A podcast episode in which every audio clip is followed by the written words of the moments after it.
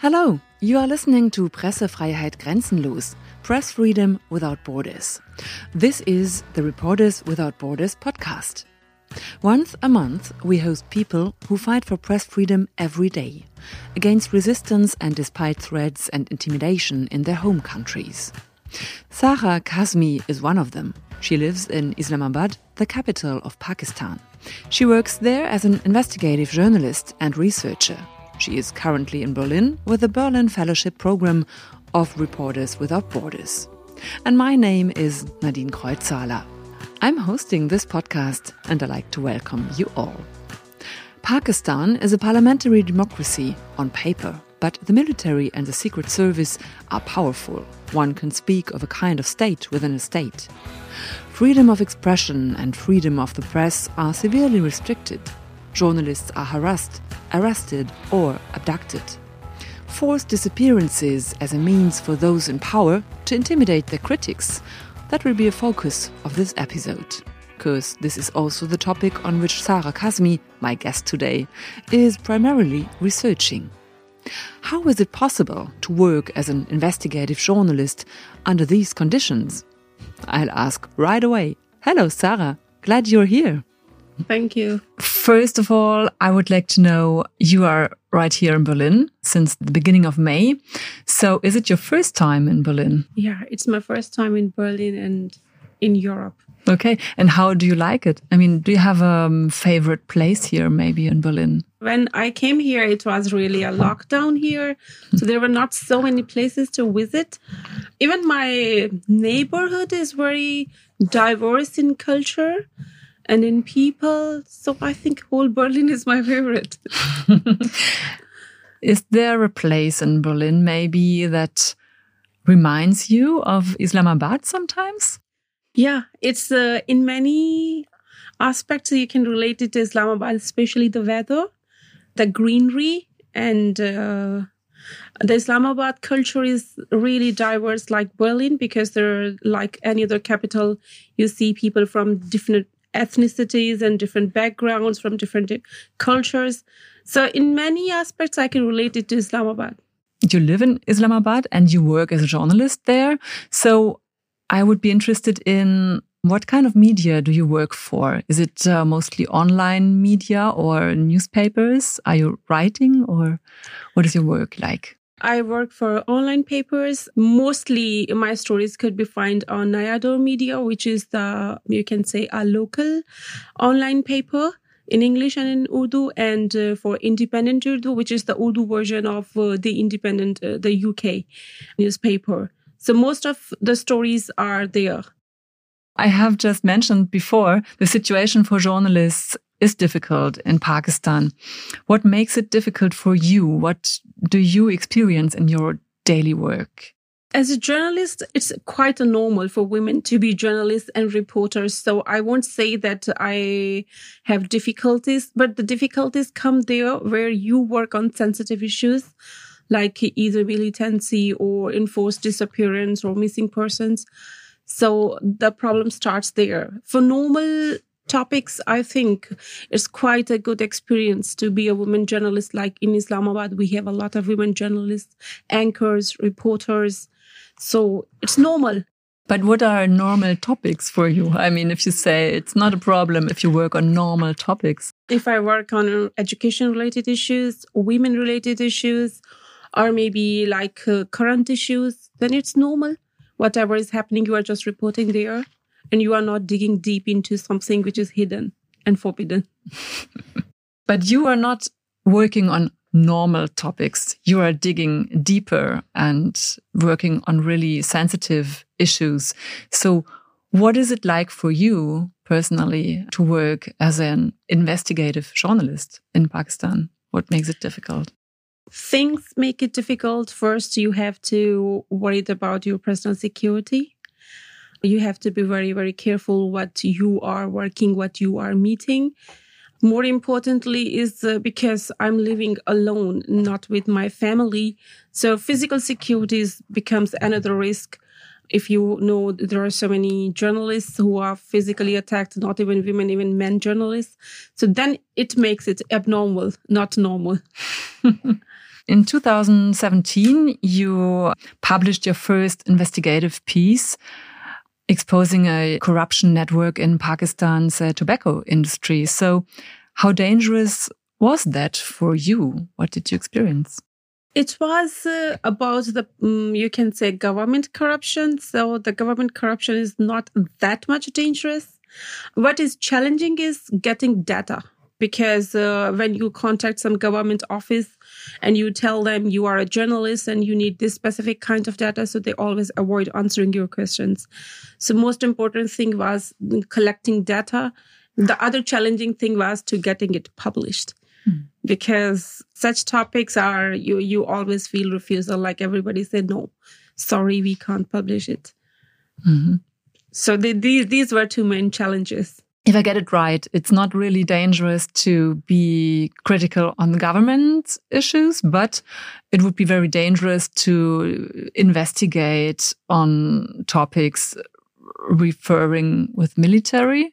Isn't it really difficult to draw a line between, you know, the military and the government? Isn't it all mixed and connected with each other? It is connected but it somehow it is not connected like if you understand how the mm. system works then you get that sense where you can judge that is it directly or indirectly targeting military or is it just tar- targeting the government? So for this story uh, when i investigated there was no military person directly involved in it.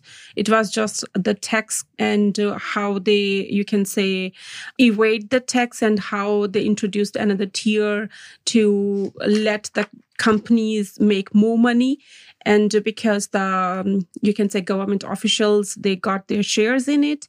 So it was like indirect not even direct or indirectly it was just about government institutes. But yes if i'm investigating something which is related to some of the military institute or security institutes then even uh, when i'm investigating i have to be very very careful about my own security and I have to be very, very careful about who I am talking to if I contact someone for some data or for some information. So there comes all the problems. So for this one, my only concern was just to get the data. How do you protect yourself then? How do you guarantee your own safety? I can't. there are no ways where you can say you are safe until you just leave whatever you are doing. What it comes. Uh, first you when there comes a warning the warning comes whatever you are up to leave it. So if you don't leave it then you have to be prepared for the consequences. And what could be the consequences you never know. And how quicker they could be you never know. A big topic in you are doing research on are missing persons. Why is this topic so important for you? And do you know some colleagues or persons? Do you have contact to people that were affected by this? There is a story uh, behind why I started to work on it. That is, there was, uh, I met a man. He was my, some of my friends' uncle. He quite often come there. So I met him and one day I saw he was like, because they were Pashto speakers, I couldn't understand that language, but I just saw him. He was very sad and he was crying. When I asked that friend why he's this sad, then my friend told me that his brother, his son, who was a university student, and his nephew, the three are missing since many months. And uh, he comes to Islamabad uh, almost every month and trying to find them. And I say, okay, you are a journalist. Why didn't you report it? Why we can't hear it in the news media? And my friends say, you are not allowed to talk about it. If I try to talk it uh, on any national TV or in a newspaper or somewhere, I won't be allowed. Or if I talked, then there would be consequences. And I say, but it's not one story. When I did a little bit research, because basically I'm a researcher, so then I came to know there it's not one person, there are hundreds and thousands like him who have similar stories. Then I thought there should be someone who talk about them and the world should know what's going on here. So then I started to contact the families of the missing persons and I started to find the people who have been missing, but they are released, which was very hard for me to contact them, to reach to them, to agree them on to give me a short interview. So all this was uh, really, you can say, hard. And that landed me into a big trouble too. How did this continue and what did make you following this topic despite the circumstances? I think if there is no one missing in my family. So I thought they people whose family members are left behind or the one who went missing are mostly from Pashtun ethnicity and Baloch ethnicity. And they are the people from very far areas and they don't know what to do afterwards. Because this specific person I just talked about, not only his three family members were missing, but also he had to find some reference. He had to find someone who could tell him about where they are. So he was tricked by so many people who took a lot of money from him, pretending to be from military, from intelligence agencies and told, promised him like, you give us this much money and we will just let you meet your brother or your son. So it was another problem for him. And I thought like if we are educated, we have a little bit understanding how things can work. Maybe we can help out other people. Why are these people being kidnapped? And I guess it's the military or the intelligence service. Where do they end up and what did you find out? They were taken, they were said like they are being taken to the intelligence office for some interrogations. They will let them go after a few days. And uh, generally, we have no evidence that they are taken by military or security agencies. But if we analyze the data or if we analyze the statement or if we talk to their families and we search the circumstances where they were went missing, some people were taken from their homes and there were people who were dressed in plain clothes and they came in a big vehicle with no number plate and they say we are just taking them for some interrogations and we'll just let them free. So it happens that after months and months and years and years, they are not free it's very unlikely like somebody is being taken for interrogation and he comes back home after maybe one day or two day or after a week. So that uh, points towards that there could be involvement of security agencies. Also another point you can say that if we trust the security agencies and we trust their statement that they are not behind it then they are you can say intelligence agencies they should help to recover these people they can use their means, whatever power they have, and they can work with, you can say, police. Because in Pakistan, you still don't have criminalized these missing persons. There are no laws. You just can go and you can file an FIR like he didn't come back. But there are no proper laws to investigate it under special proper law. So it's just, you can say, very easy. People are telling you their stories. You are looking for their stories. You are researching this. What do you hope to reach with your work? My hope is because not a lot of people know about missing persons in Pakistan, and it's really a trauma. Like if family know their some of their loved one is died, it's like put an end to their sorrows. But for years and years they keep on looking they keep on searching they keep on wishing that somebody is missing and he will come back. That's a torture. So for me i think i will keep on writing about it or maybe i will keep on working about it because i want the world to know that, that their stories. In pakistani news media if you follow you never hear somebody goes missing I want to reach the bigger audience, bigger media. Maybe there is sometimes a lot of pressure that the government criminalized the act and all these missing person comes to their homes and there would be a happy world. Where can you publish your stories about missing persons because you told before that in Pakistan nobody wants to hear about it, nobody wants to read it, and nobody is going to tell the story. So, where do you publish these stories? Honestly speaking, in the start, I published two of my stories, but then I was pressurized to take those work back. So I had to take that back. It's just like getting piled up in my laptop. I don't have very good contacts with the foreign media. I know I'm pretty much sure they would publish it, but I don't have so much good contacts because I'm a new journalist. And in Pakistan, they are scared of publishing such stories because you can't talk openly about these missing persons. You have to face the consequences. So there are so many news media outlets, not specifically about missing persons. If they have talked anything about the sensitive issues, that either the channel transmission is blocked or if it's print uh, newspaper then their offices were stoned or their offices were closed license were cancelled so definitely nobody would want their business or this all to be happen just for publishing one story time to time appears but there are very softer versions in a very softer words which uh, I don't think are enough to tell how crucial the topic is, how crucial the circumstances are. Mm-hmm. Aren't you afraid listening to you? I this is the question I'm asking myself. Uh, when I started working about it, I didn't know it this much sensitive topic. Like my friends, they most are journalists. They told me, "Be careful, be careful," but I didn't know what does that "be careful" mean. But for what happened is after maybe a few months when I interviewed few families, I interviewed one person who just came back home.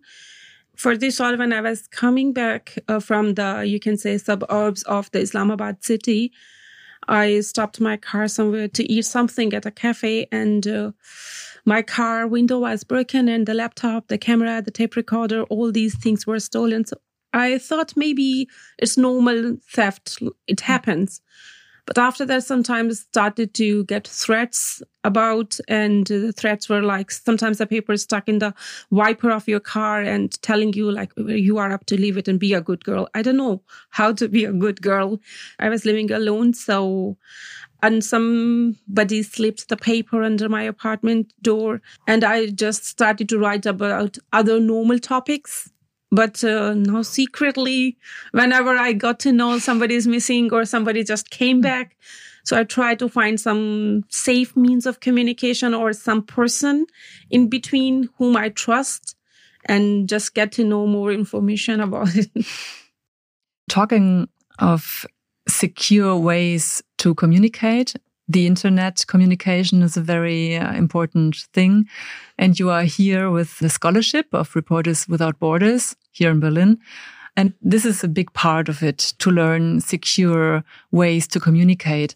So why is it so important to learn this? And what experiences do you make here with these workshops? First of all, I learned how to be safe physically. Mm. Secondly, how can I store my data? Because when I lost my laptop, it just had like very weak password. I didn't got a backup of that data and it was not safe inside. Also, whatever I was using for communication is normal phone call or WhatsApp messages or text messages. For here, what I learned is like I can back up my data. I can protect my data with very strong passwords, password management. Also, WhatsApp is not safe. so whoever I have to communicate, I first tell them download Signal. There is a funny part of it. Not everyone is used to of Signal. So when I have to communicate specifically about this topic, I tell them, come open your signal.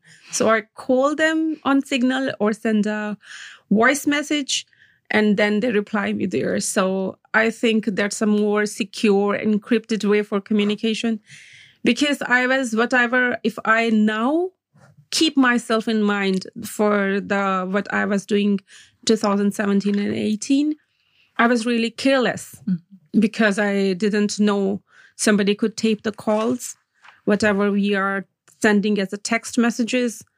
It could be read by anyone, including security agencies.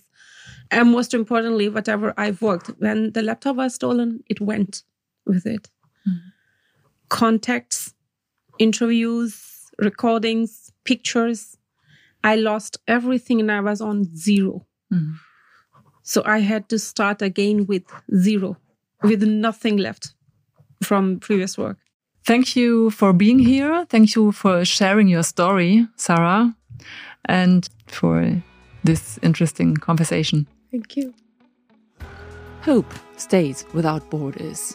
And in my opinion, it is absolutely remarkable how Sarah and her colleagues continue their work for press freedom.